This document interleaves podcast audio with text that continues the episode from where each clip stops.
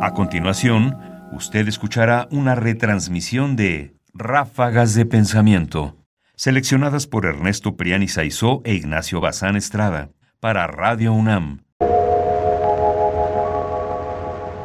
Ráfagas sobre México.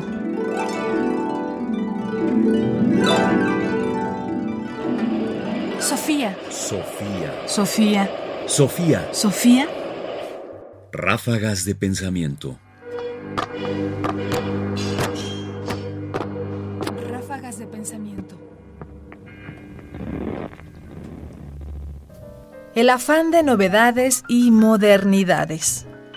¿Por qué la filosofía que se hizo durante el periodo de Eduardo García Maínez en el Centro de Estudios Filosóficos fue olvidada dentro del propio Instituto de Investigaciones Filosóficas? ¿Por qué los investigadores veteranos del instituto quedaron marginados? Una respuesta es que la filosofía de aquellos investigadores resultaba a Fernando Salmerón y a Alejandro Rossi, a sus discípulos y a los discípulos de sus discípulos, una filosofía del pasado.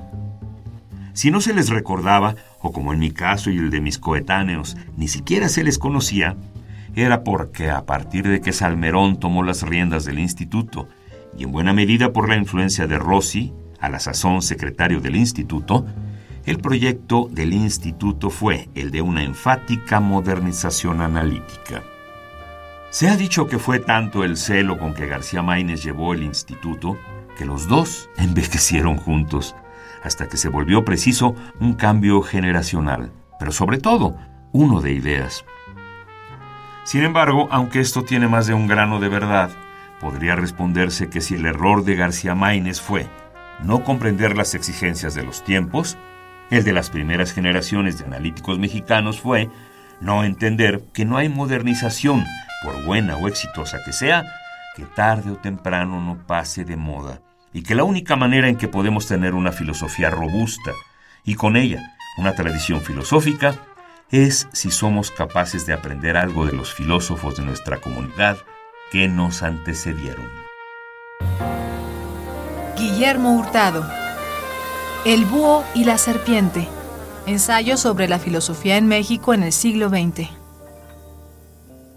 A veces, respecto de nuestra propia cultura y de nuestros propios actores culturales, lo que prevalece es una suerte de cambio generacional e inmediato canibalismo.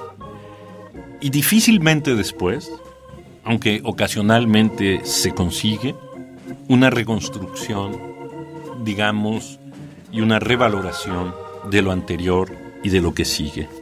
Lo pienso justo por lo que escribe Guillermo Hurtado respecto al caso de García Maínez, de lo que sucedió después con su legado en el Instituto de Investigaciones Filosóficas de la UNAM, pero que en buena medida es aplicable a una buena parte del conjunto de la cultura. Hay, me parece, sin embargo, dos elementos a destacar. Por un lado, la cuestión, digamos, de la dificultad de los relevos generacionales, es decir, la tendencia de quienes ocupan un lugar en la academia, en la cultura, en realidad del mundo, de ceder el lugar a los que siguen hay, digamos, como una tendencia a mantener una sola posición. Y por eso los relevos generacionales se vuelven tan hostiles, porque significan verdaderos saltos que eliminan una parte a favor de otra más novedosa, justo porque, al parecer, el relevo más suave, es decir, el relevo que implica la construcción de un legado y luego la justo la, posterior entrega de ese legado a las siguientes generaciones, para que las generaciones vayan construyendo el suyo propio, parece estar de alguna manera detenido en México por una suerte de tendencia al encumbramiento y a la inmovilidad. Podemos pensarlo justo en este momento que, por ejemplo, después de la desaparición de Octavio Paz, no hay alguien que ocupe su lugar. Qué bueno que no lo hay. Me parece que es una cosa positiva que no volvamos a encumbrar a alguien que no deje, que no ceda, que no permita la apertura del legado a las nuevas generaciones.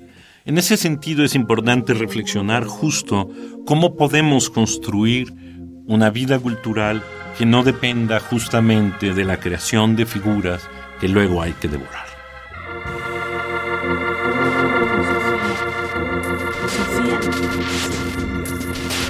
Sofía. Sofía Radio UNAM presenta Ráfagas de Pensamiento. Ahora en www.ernestopriani.com. Comentarios: Ernesto Priani Saizó. Voces: María Sandoval y Juan Stack. Controles técnicos: Francisco Mejía. Producción: Ignacio Bazán Estrada. Sofía. Sofía. Sofía. Sofía.